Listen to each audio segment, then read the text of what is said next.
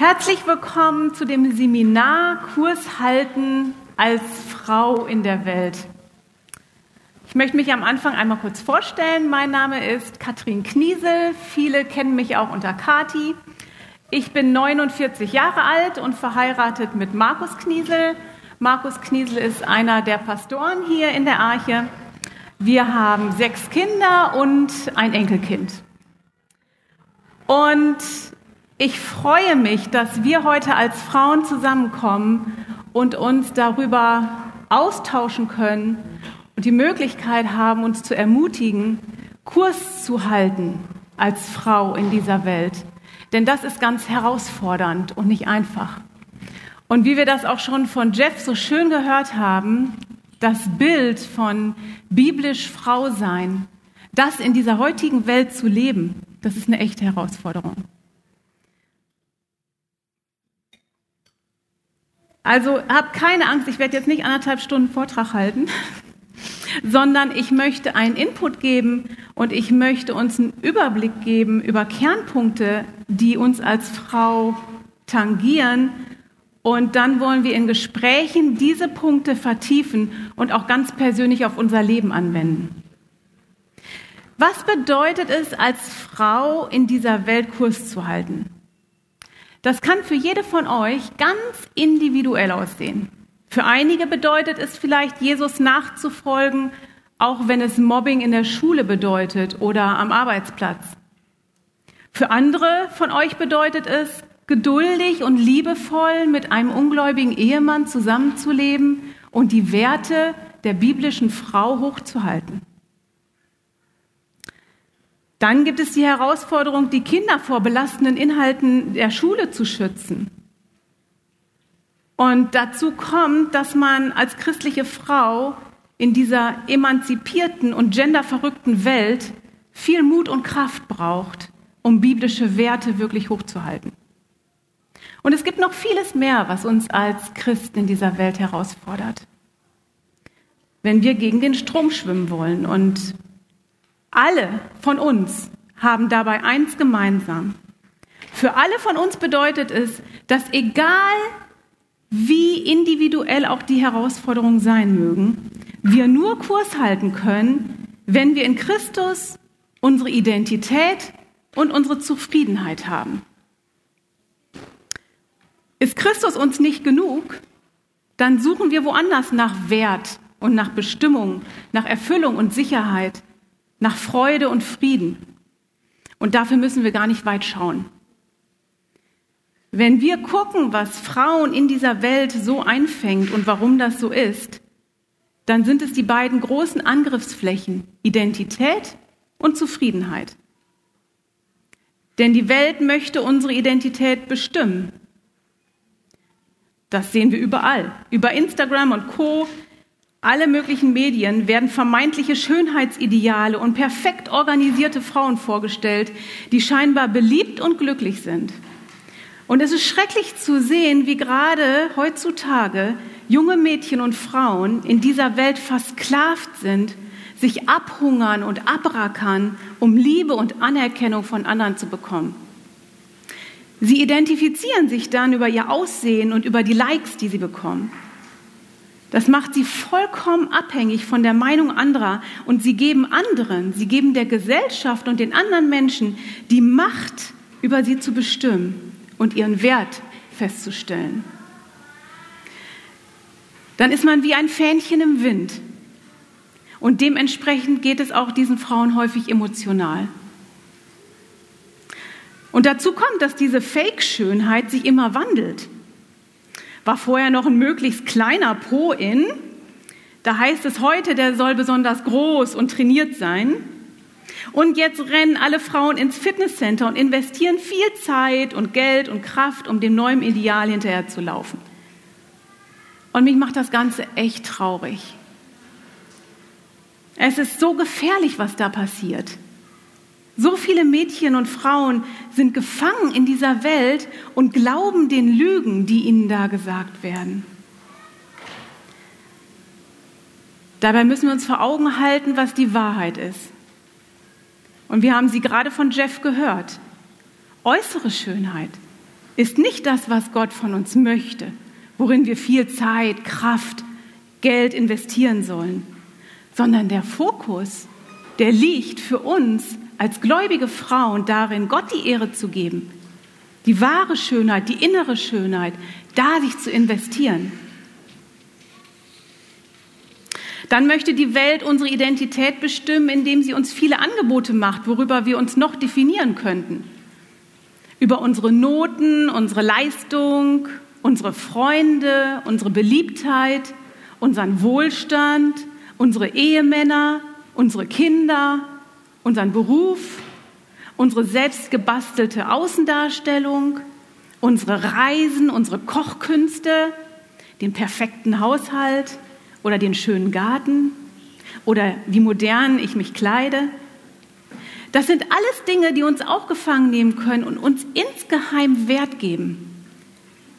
Ebenso möchte die Welt alles bereithalten, um uns zu erfüllen, um uns also vollkommen zufrieden zu machen. Der Ansatz bei den Werbeanzeigen wird immer selbstzentrierter. Denk an dich, mach was für dich, liebe dich selbst, du bist dran. Es dreht sich dabei dann immer nur um ich, ich, ich, wobei Gott uns ganz andere Aufträge gibt. Dazu kommt, dass heutzutage Frauen oft gestresst sind und in einem Zustand der ständigen Unzufriedenheit leben, nach dem Motto, wenn ich nur das habe, dann bin ich glücklich und zufrieden. Die Frauen suchen nach Freiheit, Liebe, Schönheit, Glück aber wenn dann eine Frau sich einen Traum erfüllt hat, dann ist sie nur ganz kurz zufrieden. Denn es gibt ja immer noch mehr. Auf der ständigen Jagd, das wird mich aber dann glücklich machen. Und dabei vergleichen sich die Frauen und sie werden neidisch und eifersüchtig. Wenn ich doch nur das habe, was sie hat, dann geht es mir gut. Wenn ich doch nur aussehe, wie sie aussieht, ja, dann bin ich zufrieden. Solange wir unsere Identität oder unsere Zufriedenheit und unsere Sicherheit in den Dingen der Welt suchen, dann werden wir niemals biblisch Kurs halten können in dieser Welt. Dann brauchen wir nämlich die Welt, damit sie uns Wert und Anerkennung gibt und Freude und Zufriedenheit. Also wie können wir Kurs halten? Indem wir auf den schauen, der uns all dies schon gegeben hat. Er ist unsere Identität und die Quelle unserer Freude, Erfüllung und Zufriedenheit. Wir können nur Kurs halten, indem wir den Lügen dieser Welt nicht glauben, sondern dem, der die Wahrheit ist, der auf dem Himmelsthron sitzt und regiert, der sich selbst für uns hingegeben hat, der mit uns ist, alle Tage bis an der Weltende. Das ist unser Herr, Jesus Christus. Also wir können nur Kurs halten, wenn wir das Evangelium vor Augen haben. Das Evangelium Gottes. Und bei der Vorbereitung, da habe ich viel gebetet und ich habe Gott angefleht, mir zu sagen, was heute dran ist und was er möchte, was ich heute sagen soll. Und dabei ist ein Schaubild entstanden und das habt ihr jetzt vor euch liegen. Und an dem möchte ich mich orientieren bei dem Vortrag. Gott hat mir klar gemacht, dass wir nur Kurs halten können, wenn wir unsere Identität fest in Christus haben und unsere Zufriedenheit fest in Christus haben. Genau, man kann das leider ganz schlecht lesen. Ne? Ich bin nicht so erfahren mit Schaubildern herstellen und so. Aber deswegen habt ihr das alle nochmal ausgedruckt vor euch liegen. Ihr könnt euch dann auch Notizen zu machen oder auf der Rückseite schreiben. Mm. Aber ich denke, es ist ganz gut, wenn man so ein bisschen was vor Augen hat, wie das Ganze zusammenhängt. Fangen wir oben an, das Evangelium. Es ist der Dreh- und Angelpunkt unseres Lebens und wird es als Christinnen, Christinnen immer sein. Das Evangelium ist das Zentrum. Ohne Gott wärst du heute gar nicht hier und ich würde hier auch gar nicht stehen. Er ist nicht nur unser Schöpfer, sondern auch unser Erlöser. Das Evangelium von Christus ist das Zentrum und die Quelle. Er hat uns erlöst von dem alten Ich und schenkt uns alles in unserer neuen Identität und er schenkt uns alles zu unserer Zufriedenheit. Wir waren verloren und unsere Sünde trennte uns von Gott. Doch Jesus kam und er verließ die Herrlichkeit für dich. Er gab sich als perfektes, sündloses Opfer für dich hin. Wenn du an ihn glaubst, dann darfst du das für dich persönlich annehmen. Er starb für dich am Kreuz, sodass du gerettet wirst und ewiges Leben hast. Johannes 3:16, denn so sehr hat Gott die Welt geliebt, dass er seinen eingeborenen Sohn gab, damit jeder, der an ihn glaubt, nicht verloren geht, sondern ewiges Leben hat. Christus selbst ist das Zentrum und die Quelle. Wer er ist und was er getan hat. Und auch die Folgen des Evangeliums für den Gläubigen, die gelten uns. Alle Verheißungen, die er denen gegeben hat, die ihm vertrauen, stehen fest für uns, felsenfest. In ihm wissen wir, wer wir sind und ihm können wir in jeder Lage auch in ihm können wir in jeder Lage zufrieden sein. Fangen wir auf der linken Seite an, unsere Identität. Durch Gott sind wir neu geworden. Wenn wir unser Vertrauen in Christus setzen und ihm glauben, dass er für uns am Kreuz gestorben ist, dann haben wir in ihm eine neue Identität. Wir haben da gestern schon ganz viel drüber gehört, wie kostbar diese Identität ist und wie wundervoll und herrlich und wie sehr wir darin uns baden können in dem, was Christus uns alles geschenkt hat. 2. Korinther 5, 17. Darum ist jemand in Christus, so ist er eine neue Schöpfung. Das Alte ist vergangen. Siehe, es ist alles neu geworden. Oft vergessen wir, wer wir in Christus sind. Und dann sind wir anfällig, den Lügen der Gesellschaft dieser Welt zu glauben. Dann geben wir der Welt Macht, uns zu definieren und über uns zu urteilen. Wie ich schon eingangs erwähnt habe, stellt dies gerade heute in dieser digitalen Welt eine ganz besondere Gefahr dar.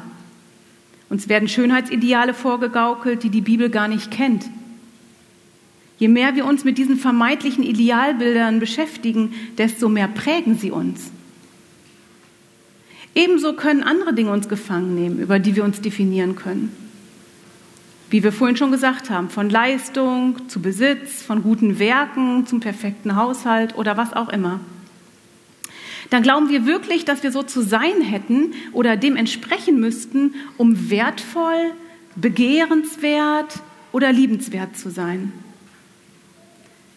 Frauen hungern nach Anerkennung und Liebe. Und nun kommt die wunderbare Wahrheit. Wenn du zu Gott gehörst, dann bist du vollkommen angenommen und vollkommen geliebt. Voller Freude kannst du in dieser Wahrheit ruhen. Du hast allen Wert schon in Jesus. Denn wer kann dir mehr Wert geben als der Heilige, der König der Könige, der auf dem Thron sitzt und regiert? der alles in seiner Hand hält und über alles erhaben ist. Er ist für dich auf die Erde gekommen, weil er dich liebt. Er hat sich geißeln lassen und verspotten lassen, weil er dich liebt. Er hat sein Leben hingegeben, damit du Leben hast, weil er dich liebt. Heiliges, majestätisches Blut ist für dich vergossen worden Nichts und niemand kann dir einen höheren Wert geben als er. Und nichts und niemand kann dir diesen Wert jemals wieder nehmen. Wir müssen uns es nur bewusst machen. Wir sind wertvoll und geliebt und müssen nicht irgendeinem Ideal hinterherlaufen.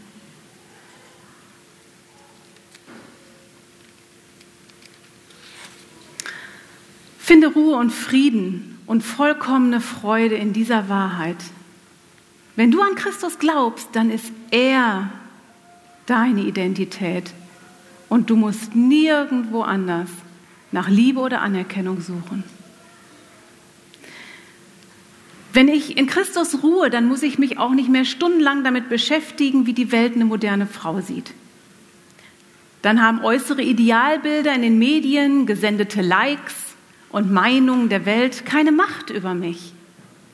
Dann weiß ich, dass ich geliebt bin, so wie ich bin und keinem Schönheitsideal oder Frauenbild hinterherrennen muss. Corrie ten Bohm, die hat es auch mal so schön auf den Punkt gebracht, was die Leistung angeht. In der Welt muss man Prüfungen bestehen, um etwas wert zu sein.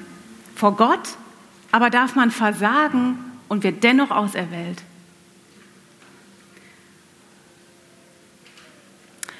Wenn ich mir meiner Identität in Christus bewusst bin, dann bin ich nicht mehr abhängig von der Welt. Und ich habe auch plötzlich ganz viel Zeit dafür, mich mit dem Wesentlichen zu beschäftigen.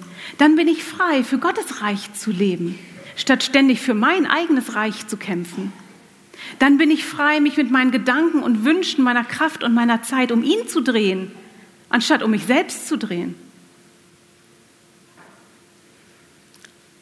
Wir haben als Frauen das Vorrecht, in unserer Rolle als Ehefrau oder Singlefrauen, das haben wir auch vorhin gehört bei Jeff, ein wundervolles Licht in dieser Welt zu sein. Wir dürfen für das Evangelium ein wunderbares Zeugnis sein, wie Gott uns als Frauen geschaffen hat. Biblisch Frau sein ist heutzutage nichts, wo die Welt gerne drauf schaut. Aber es ist so eine Schönheit und so etwas Kostbares darin. Beschäftigt euch damit, wie Gott möchte, wie ihr als Frauen leben sollt. Sprüche 31, 30. Anmut ist trügerisch und Schönheit vergeht, aber eine Frau, die den Herrn fürchtet, die wird gelobt werden. Und wenn wir diesen richtigen Kurs zu seiner Ehre halten, dann wird die Welt das nicht verstehen. Und auch das lesen wir in der Schrift. 1. Johannes 3.1. Seht, welch eine Liebe hat uns der Vater erwiesen, dass wir Kinder Gottes heißen sollen. Darum erkennt uns die Welt nicht, weil sie ihn nicht erkannt hat. Genauso ein wichtiger Punkt wie die Identität ist die Zufriedenheit. Seht ihr auf der anderen Seite im Schaubild? Genauso wird uns da auch von der Welt Dinge angeboten, indem wir Erfüllung haben sollen und Zufriedenheit finden sollen. Und der Wunsch nach Freude und Erfüllung und vollkommener Zufriedenheit, der ist überall gleich und der ist nicht falsch. Menschen wollen glücklich sein. Und dieses Streben hat Gott in uns hineingelegt. Aber es ist ein Sehnen, was er auch erfüllen möchte.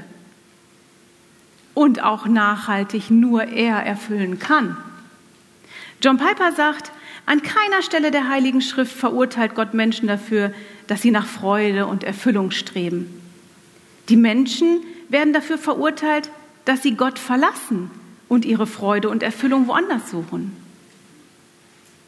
In Jeremia 2,13 heißt es, denn mein Volk hat eine zweifache Sünde begangen. Mich, die Quelle des lebendigen Wassers, haben sie verlassen, um sich Zisternen zu graben, löchrige Zisternen, die kein Wasser halten. Unser Problem ist, dass wir woanders nach Zufriedenheit suchen als in Gott. Dabei wird uns in der Gesellschaft, und da müssen wir nicht weit gucken, ganz viel angeboten. Und es ist wichtig, hier festzuhalten, dass es nicht falsch ist, sich an den Dingen, die Gott uns schenkt, zu erfreuen. Ihr dürft euch erfreuen an dem Cappuccino und an all den schönen Reisen und den Sachen, die Gott schenkt, an euren Freunden und ihr dürft alles genießen. Er beschenkt uns täglich so reichhaltig mit so vielen Dingen und er hat uns Sinne geschenkt, so viele Sinne, mit denen wir genießen dürfen und sollen. Und dann dürfen wir ihm dafür danken, dass er sie uns gegeben hat.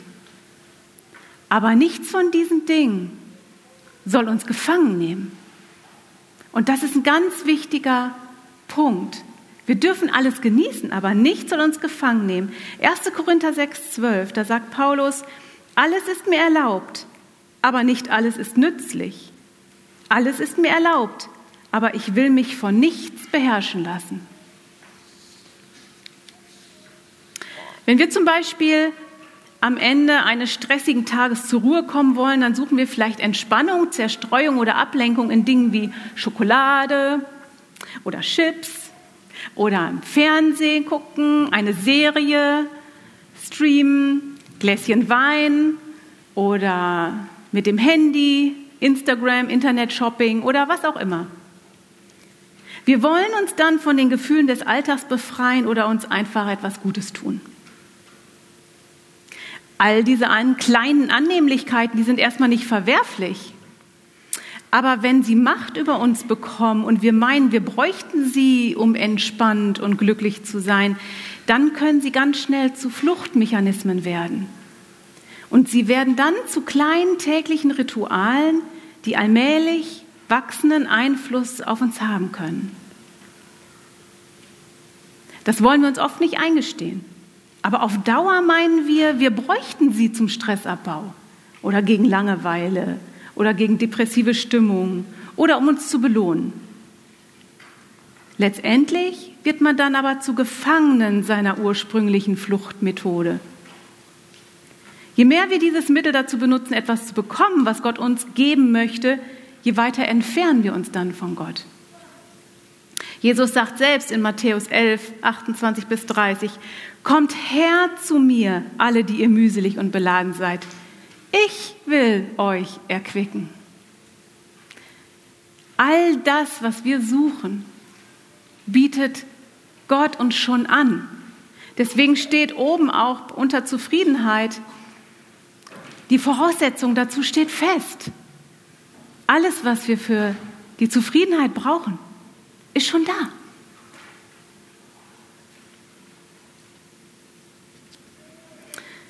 Unsere Zufriedenheit, äh, unsere Unzufriedenheit entspringt nicht einem tatsächlich vorhandenen Mangel.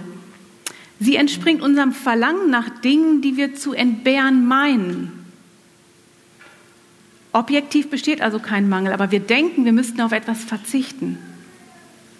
Dies ist auch der Fall, wenn wir in Wenn-Dann-Gedanken gefangen sind. Wenn ich einen Ehemann habe, dann bin ich zufrieden. Wenn ich das Haus habe, wenn ich ein Kind habe, wenn ich so aussehe, wenn ich das Kleid habe, wenn ich den Job habe und so weiter und so weiter. Die Umstände sollen sich unseren vermeintlichen Bedürfnissen anpassen. Wir füttern unsere Unzufriedenheit dann, statt jetzige Zufriedenheit in Christus zu haben.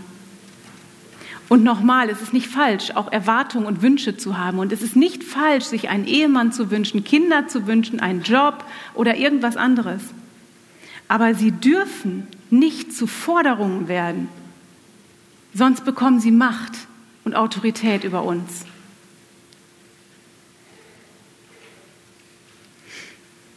Nancy Liedemos, die, sie sagt, Nancy Liedemos Wolgemuth, Entschuldigung, sagt, die Wahrheit ist, dass wir nicht dadurch zufrieden werden, dass wir alles bekommen, was wir zu brauchen meinen, sondern dadurch, dass wir uns entscheiden, mit dem zufrieden zu sein, was Gott uns schon gegeben hat. Ich wiederhole das nochmal. Sie sagt, die Wahrheit ist, dass wir nicht dadurch zufrieden werden, dass wir alles bekommen, was wir zu brauchen meinen, sondern dadurch, dass wir uns entscheiden, mit dem zufrieden zu sein, was Gott uns schon gegeben hat. In Römer 8, 28 bis 29, da lesen wir, und das sind ganz bekannte Verse, kennt ihr alle. Wir wissen aber, dass denen, die Gott lieben, alle Dinge zum Besten dienen. Denen, die nach dem Vorsatz berufen sind. Denn die er zuvor ersehen hat, die hat er auch vorherbestimmt, dem Ebenbild seines Sohnes gleichgestaltet zu werden, damit er der Erstgeborene sei unter vielen Brüdern. Häufig wird nur der eine Vers genommen und wir wissen es. Uns dient alles zum Besten. Aber der zweite Vers ist genauso entscheidend. Gott hat eine Absicht mit den Umständen, die er uns stellt. Er möchte uns verwandeln in sein Ebenbild. Er möchte uns wachsen lassen. Er möchte uns segnen. Ruhen wir in dieser Aussage? Können wir die Lebensumstände danken aus Gottes Hand nehmen, da wir wissen, dass sie von einem liebenden Gott kommen, der uns verheißen hat, dass er stets unser guter Hirte ist und dass es uns niemals mangeln wird. und uns nur Gnade und Barmherzigkeit unser Leben lang folgen wird. Er hat uns versprochen, dass er nur, nur das Beste für uns vorgesehen hat. Nur das Beste. Sein Ziel sollte auch unser Ziel sein. Wenn wir uns mit unserem Herzen um ihn drehen, dann haben wir auch den Wunsch, dass er uns immer mehr umgestaltet in das Bild seines Sohnes. Wenn wir uns aber um uns selbst drehen und um unser Königreich, dann wollen wir es lieber bequem und einfach.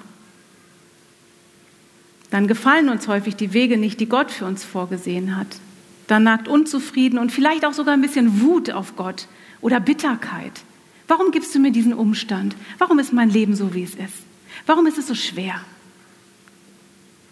Das Leben willkommen zu heißen, wie Gott es weise geplant hat, das ist Zufriedenheit. Er ist die Weisheit und die Liebe. Und niemand könnte unser Leben jemals besser planen als er. Ich bin dankbar, dass ich nicht mein Leben plane.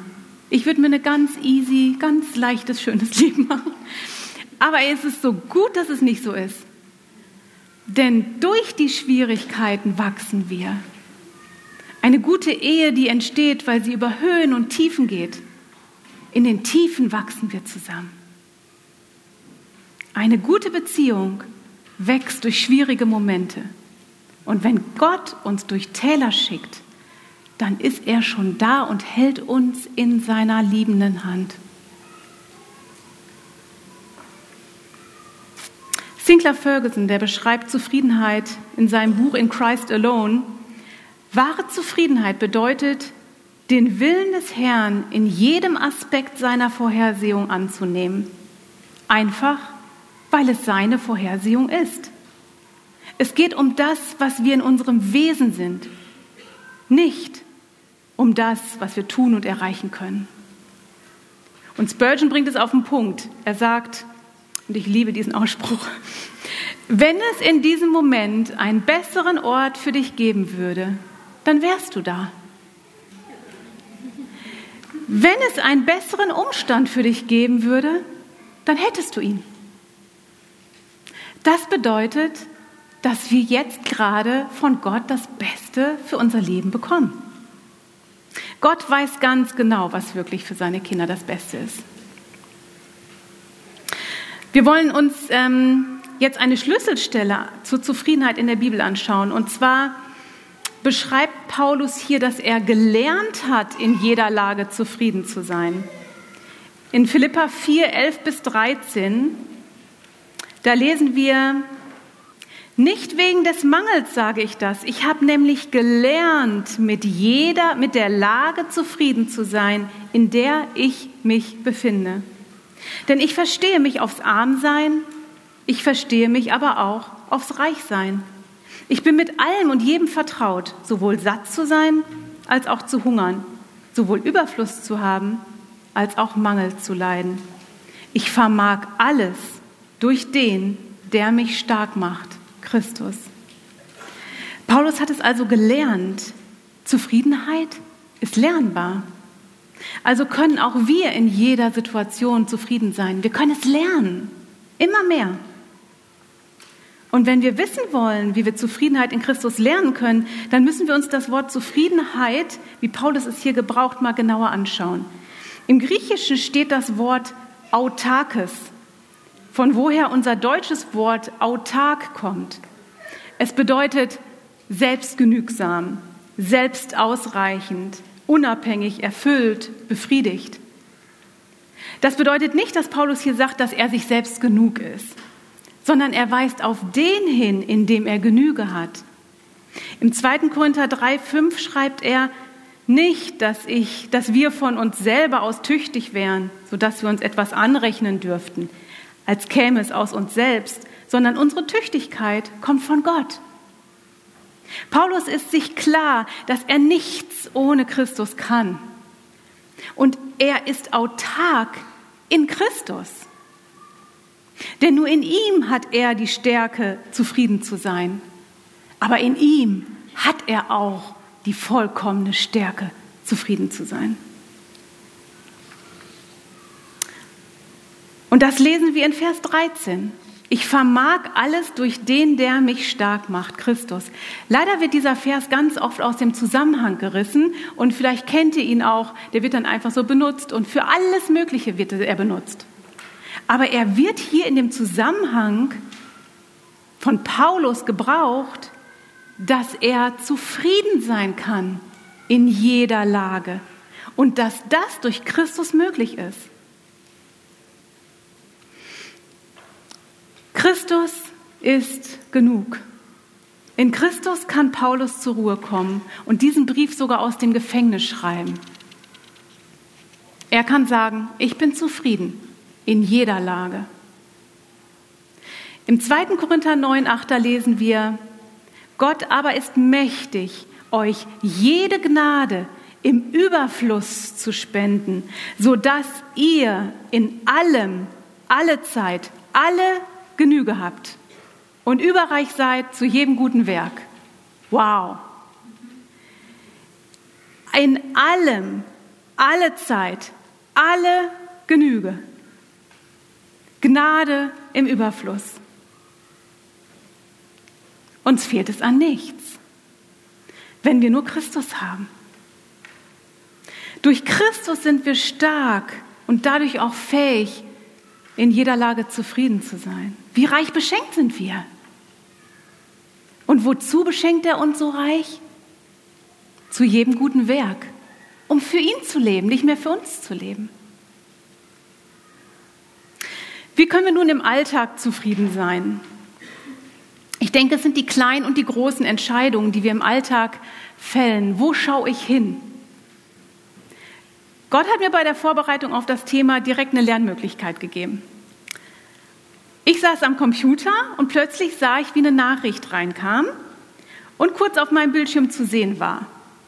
Es handelte sich hier um so eine Werbung von einem Reiseanbieter und es ging um Kurzreisen an den Gardasee oder Gran Canaria. Auf jeden Fall war da schönes Meer und Sonne.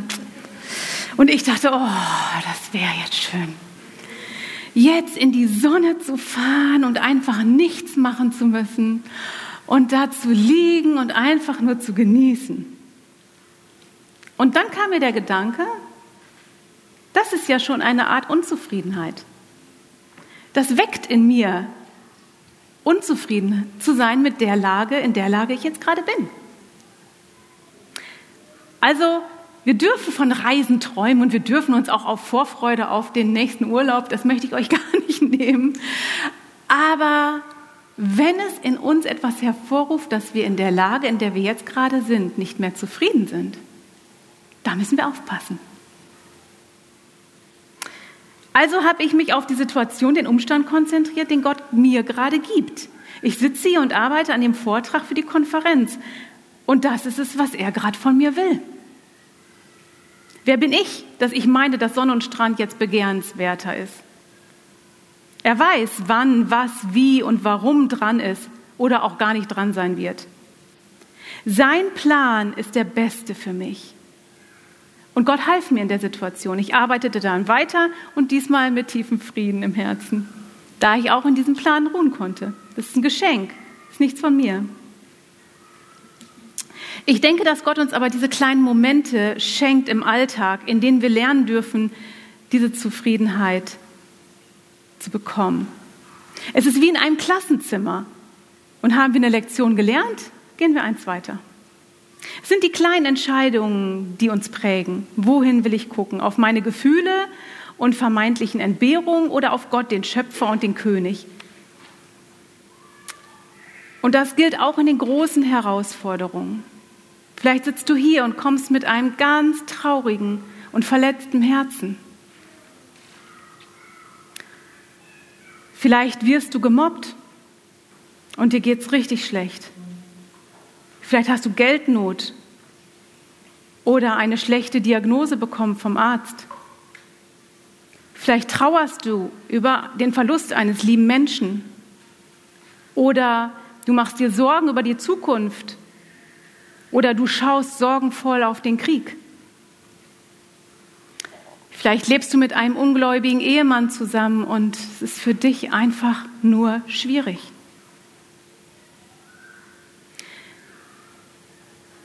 Wir können nur Kurs halten, wenn wir unsere Augen auf Christus fixieren.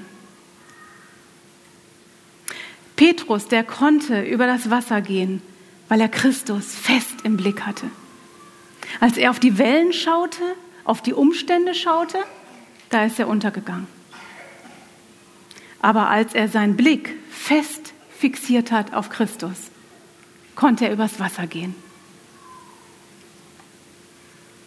Immer wieder, alles wird uns immer wieder zurückführen auf das, was das Zentrum ist und die Quelle ist. Immer wieder kommen wir in diesem Schaubild nach oben. Christus, Christus, Christus. Wir können nur in den Stürmen bestehen, wenn wir Christus fest im Blick haben. Wenn wir ihn immer mehr kennenlernen, wer er ist, was er getan hat und was er verheißen hat. Manchmal fragen wir uns, warum diese schlimmen Dinge geschehen und wir werden auf viele Fragen hier auf der Erde wohl keine Antwort bekommen. Aber was wir wissen dürfen, steht fest. Alles dient seinen Kindern zum Besten. Und Gott, und das wissen wir, ist immer mehr an der Beziehung zu uns interessiert als in der Veränderung der Umstände. Er weiß, dass wenn es uns gut geht, dann ist es, dann ist er uns genug. Um das zu lernen, dass er genug ist und dass es uns nur gut geht, wenn er wirklich für uns alles ist, brauchen wir manchmal Zeiten, in denen wir nichts anderes haben außer ihn. Und es ist wichtig, dass Gott und sein Wort der Maßstab für unser Leben ist, sonst fahren wir Achterbahn. Ich möchte das an einem kleinen Bild klar machen. Ähm, da können wir uns vorstellen, wir haben einen Lebenszug und wir haben vorne eine Lokomotive. Wir entscheiden, wer die Lokomotive in unserem Leben ist. Allzu oft mache ich die Erfahrung, dass Frauen ihre Emotionen als Lokomotive nehmen dann geben sie ihren Emotionen die Macht, sie zu leiten. Und dann fahren wir Achterbahn. Wir wissen das als Frauen. Wir sind emotional. Aber die Lokomotive darf niemals unsere Emotion sein, sondern sie ist dafür gemacht, dass sie ein Waggon ist. Die Lokomotive muss Christus sein.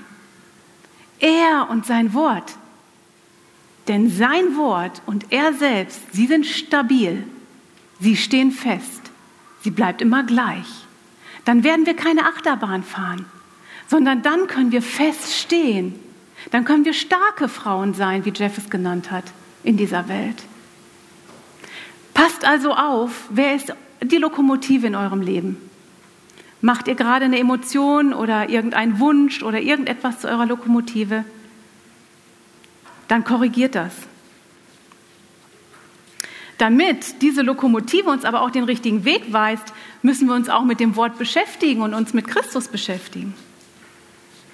Im 1. Petrus 1,13 steht, darum umgürtet eure Lenden, das hatten wir gestern auch schon mal, umgürtet eure Lenden und stärkt euren Verstand, seid nüchtern und setzt eure Hoffnung ganz auf die Gnade, die euch dargeboten wird in der Offenbarung Jesu Christi.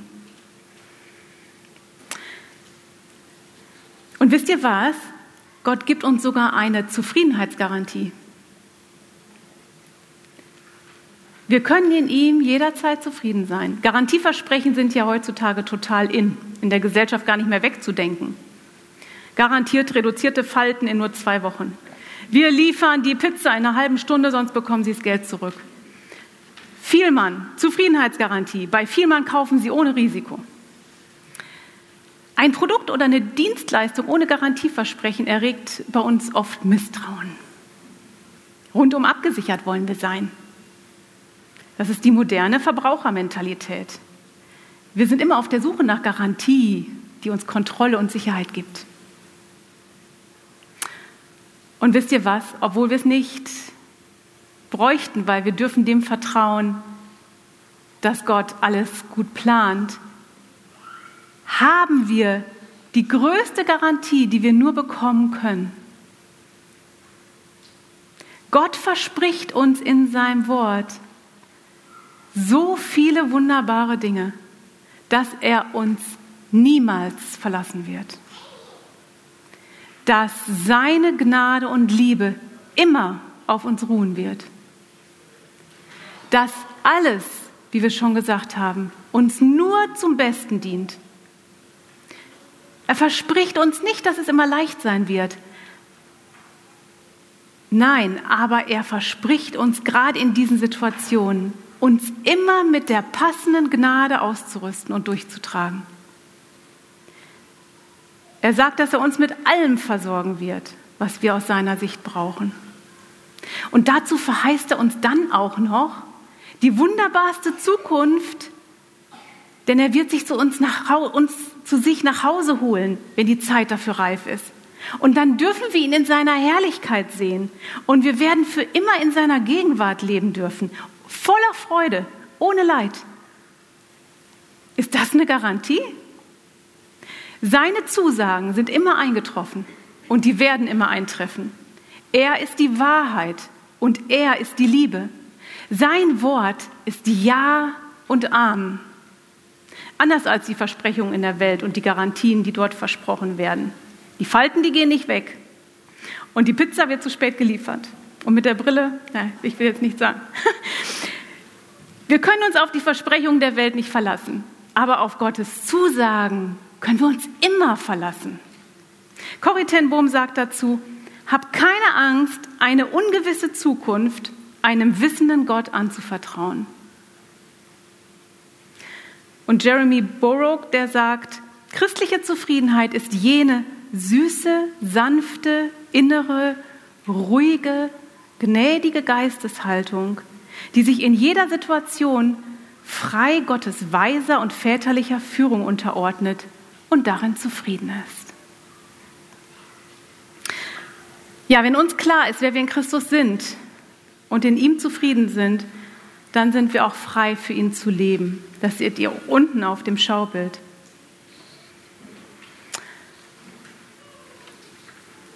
Leben für Christus ist nur möglich, wenn unsere Identität uns vor Augen ist und wenn wir Zufriedenheit in ihm haben. Im 2. Korinther 5,15 da heißt es, er ist deshalb für alle gestorben, damit die, welche leben, jetzt nicht mehr für sich leben, sondern für den, der für sie gestorben und auferstanden ist.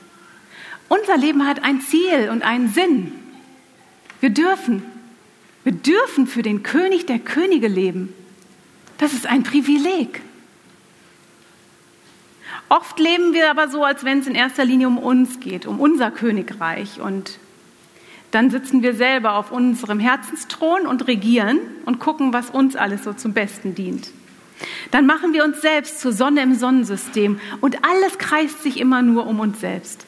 Mein Königreich bestimmt dann meine Gedanken, meine Wünsche, meine Ziele.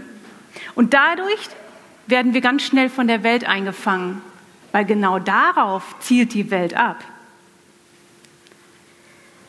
Aber wir sind nicht die Sonne des Sonnensystems, sondern das ist Gott, der Schöpfer des Universums, der auf dem Thron sitzt und regiert. Wir müssen uns mit unserem Leben um ihn drehen, ihn auf unseren Herzensthron setzen. Er ist der wahre König. unser Leben, Gedanken und unsere Wünsche, wenn sie sich um den wahren König drehen, dann können wir Kurs halten. Dann informieren wir uns immer wieder mit der Wahrheit und wissen, wer wir in Christus sind. Und dann sind wir auch frei, uns mit anderen zu vergleichen, weil es darauf gar nicht ankommt. Wir leben alle zusammen für einen König und lasst uns auch darin unterstützen und helfen, statt zu beneiden oder sich zu vergleichen. Wenn wir unser Ziel vor Augen haben und das Wesentliche, warum wir hier sind, dann erleichtert es uns, die Umstände anzunehmen und in allem Gottes Handeln zu sehen. Wir klammern uns dann eben nicht mehr an die Dinge der Welt. Und dann setzen wir unsere Kraft und Energie und Zeit und Ressourcen für das größere Reich ein.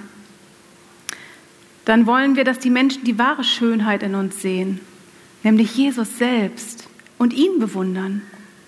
Anstatt den sich stets ändernden Schönheitsidealen von irgendwelchen Models Schritt halten zu wollen, damit die Welt uns bewundert. dann möchten wir, dass die Menschen durch unser Leben neugierig auf Gott werden, ihn kennenlernen und ihn begehren, statt dass sie uns kennenlernen wollen und uns begehren und anhimmeln. Und dann können wir auch frei der Welt zeigen, wie wunderbar es ist, von ihm und für ihn als Frau geschaffen worden zu sein. Ich möchte euch hier ein kurzes Zeugnis geben von einer Freundin, ähm, Tammy aus Amerika. Sie wohnt im Bible Belt, wo es ganz viele Gemeinden gibt und wo aber leider nur wenige wirklich bibeltreu unterwegs sind. Und Tammy arbeitet als Lehrerin an einer Schule und sie hatte eine Schülerin, Savannah. Savannah war im Alter von 11 bis 13 Jahren bei ihr in der Klasse und die beiden, die haben sich sehr, sehr gut verstanden. In der Zeit entschloss sich Savannah, nicht mehr eine Frau sein zu wollen, sondern männlich zu werden. Und das Schlimme ist, dass alle, einschließlich der Gemeinde, in der sie war, das war nicht die gleiche Gemeinde, in der Tammy war, und auch ihre Familie und sogar ihre Mutter sie darin unterstützten. Savannah, die fing sogar an, Medikamente zu nehmen, die ihre Entwicklung beeinflussen sollten. Tammy sollte Savannah nun nicht mehr Savannah nennen, sondern Van. Und das wurde allen Lehrern auch so vorgeschrieben. Aber Tammy umging das Ganze, indem sie Savannah nur noch bei ihrem Nachnamen nannte. Und das wird in Amerika häufiger gemacht. Hier erlebt man das manchmal auch in der Arbeitswelt. Vielleicht kennt ihr das. Dann wird jemand zu mir sagen, hey Kniesel, kannst du mir mal die Unterlagen geben? Savannah und Tammy hatten ein sehr, sehr gutes Verhältnis und Tammy versuchte, Savannah einfach nur zu lieben. Als biblische Frau zu lieben. Und dabei war sie die Einzige in ihrem Umfeld, die sie weiterhin als das sah, was Savannah war, eine von Gott designte Frau. Leider bekam Savannah weder in der Gemeinde noch in der Familie dieses klare Bild von Schönheit einer biblischen Frau vorgelebt und auch vorgeliebt. Stattdessen wurde die Gemeinde und die Familie bewundert, dass sie Savannah doch so sehr lieben würden und so unterstützen würden. Aber das war gar keine echte Liebe. Echte Liebe sagt und lebt die Wahrheit, auch wenn es schwer wird. Am Ende des Schuljahres, da schrieb Savannah Tammy einen Brief. Sie dankte Tammy in dem Brief, dass Tammy sich so investiert hat und sie so liebt. Und dann schreibt sie, dass sie, wenn sie einmal eine Mutter werden sollte, so wie Tammy sein möchte. Wow. Was für einen Einfluss hat Tammy auf das Leben dieser jungen Frau? Sie möchte eine Mutter sein und nimmt gleichzeitig Medikamente, um männlich zu werden. Aber Tammy hat da was in ihr Herz gepflanzt. Ihr Wunsch, das zu leben, was Gott in sie schon hineingelegt hat, hat Tammy durch ihr Vorbild aufrechterhalten. Und für mich ist das ein großes Vorbild, wie sie gelebt hat, wie Tammy es vorgelebt haben muss. Und was es bedeutet, als Frau in dieser Welt voller Desorientierung und Hilflosigkeit Kurs zu halten.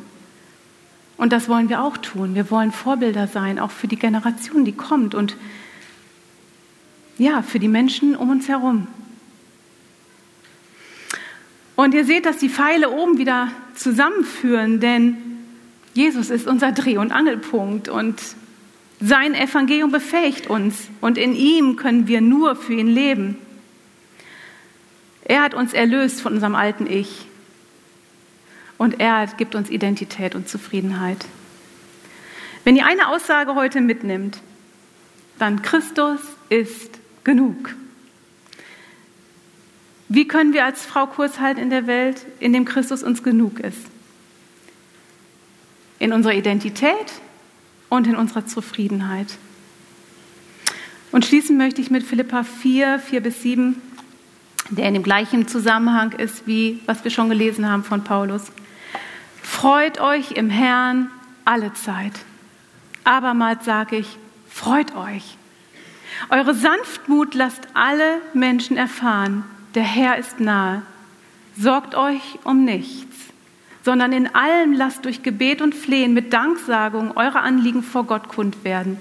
Und der Friede Gottes, der allen Verstand übersteigt, wird eure Herzen und eure Gedanken bewahren in Christus Jesus. Wir haben uns am Anfang überlegt, dass wir so Kleingruppen gestalten, weil wir damit so gute Erfahrungen gemacht haben. Aber dann äh, war es immer doch so ungewiss, wie viele Frauen wir dann doch werden. Und daher haben wir gesagt, wir bieten einfach, wir machen es einfach so, dass ihr euch an den Tischen jetzt über dieses Thema nochmal austauschen könnt. Dafür haben wir Fragen. Ich weiß nicht, ob ihr die lesen könnt. Ähm, sonst haben wir die Fragen auch nochmal ausgedruckt, die wir an den Tischen verteilen können. Drückt so zusammen, dass ihr so eine Kleingruppe ergibt, vielleicht vier bis sechs Personen. Ich weiß es nicht genau. Guckt, wie es für euch passt. Und wir haben jetzt eine Zeit, uns über das Thema auszutauschen. Und Gott segne euch. Ihr Lieben, es ist wunderbar zu sehen, wie ihr euch so intensiv austauscht. Und ihr dürft das in der Pause gleich auch noch fortsetzen, wenn ihr möchtet. Aber ich möchte gerne noch einen gemeinsamen Abschluss machen. Ich denke, das ist ein Thema, wo wir uns immer wieder ermutigen können gegenseitig, wo wir uns auch als Frauen brauchen, damit wir Kurs halten können, uns zu ermutigen, dass wir nicht irgendwelchen Dingen hinterherrennen müssen.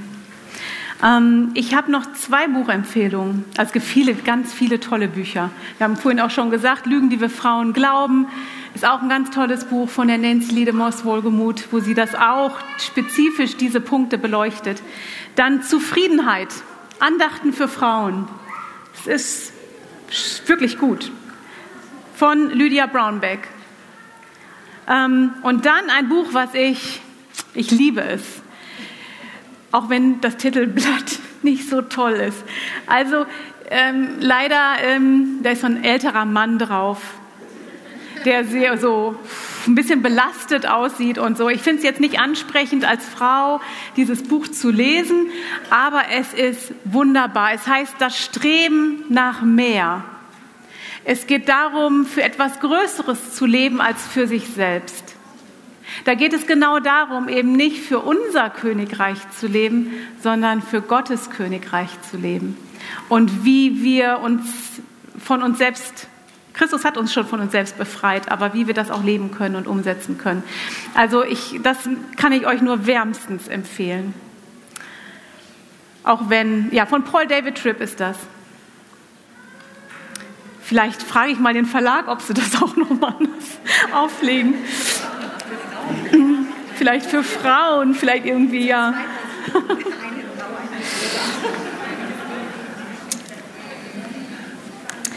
Dann möchte ich euch ähm, auch ermutigen, wenn ihr noch Gespräche haben möchtet oder einfach auch ein Seelsorgegespräch oder einfach Gebet möchtet, dann dürft ihr auch anschließend noch nach vorne kommen und dürft gerne ähm, das in Anspruch nehmen. Wir haben hier Frauen vom Frauenteam, die ähm, hier sind und gerne für euch bereitstehen.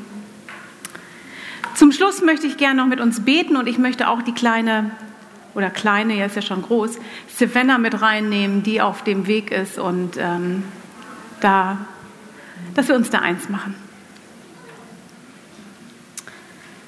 Ja, Herr, wir danken dir, dass du unser Herr und unser Gott bist, unser Erlöser.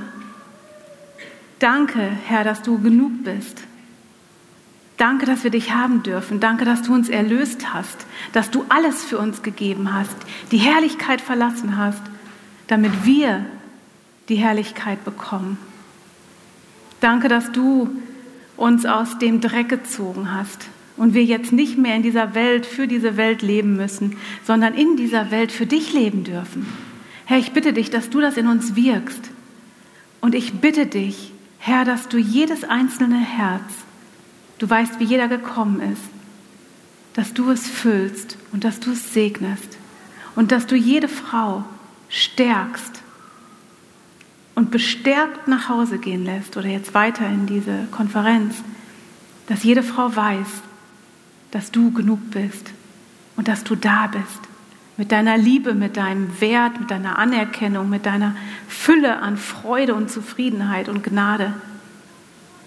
Danke, Herr, dass wir das wissen dürfen. Ich bitte dich, dass du uns hilfst dabei. Du siehst, dass wir stolpern und fallen, aber wir dürfen wissen, egal, auch wenn wir vollkommen in die andere Richtung gelaufen sind, du stehst da mit offenen Armen und du freust dich, wenn wir kommen. Danke dafür, danke, dass wir immer wieder kommen dürfen. Danke, dass du uns nicht ablehnst, sondern immer für uns bist und da bist. Herr, ich möchte dich auch für die Savannah bitten. Du siehst sie und du siehst auch, wie verwirrt sie ist und hilflos und desorientiert. Und es gibt so viele Mädchen und junge Frauen, die ja, die nicht wissen, wer sie sind in dir. Ich bitte dich, dass du ihr die Herzensaugen dafür aufmachst und das, was du schon in Anfängen in sie hineingelegt hast, auch groß machst.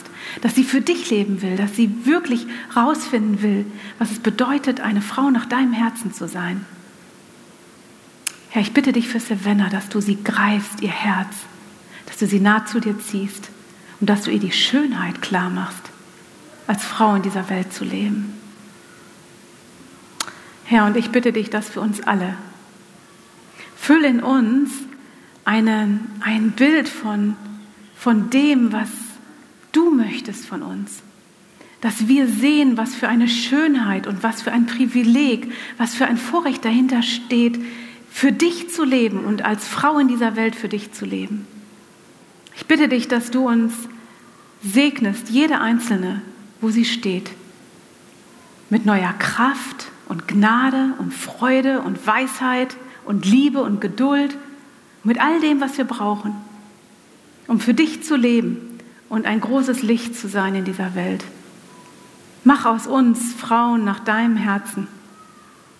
Ja, Herr, darum bitte ich dich.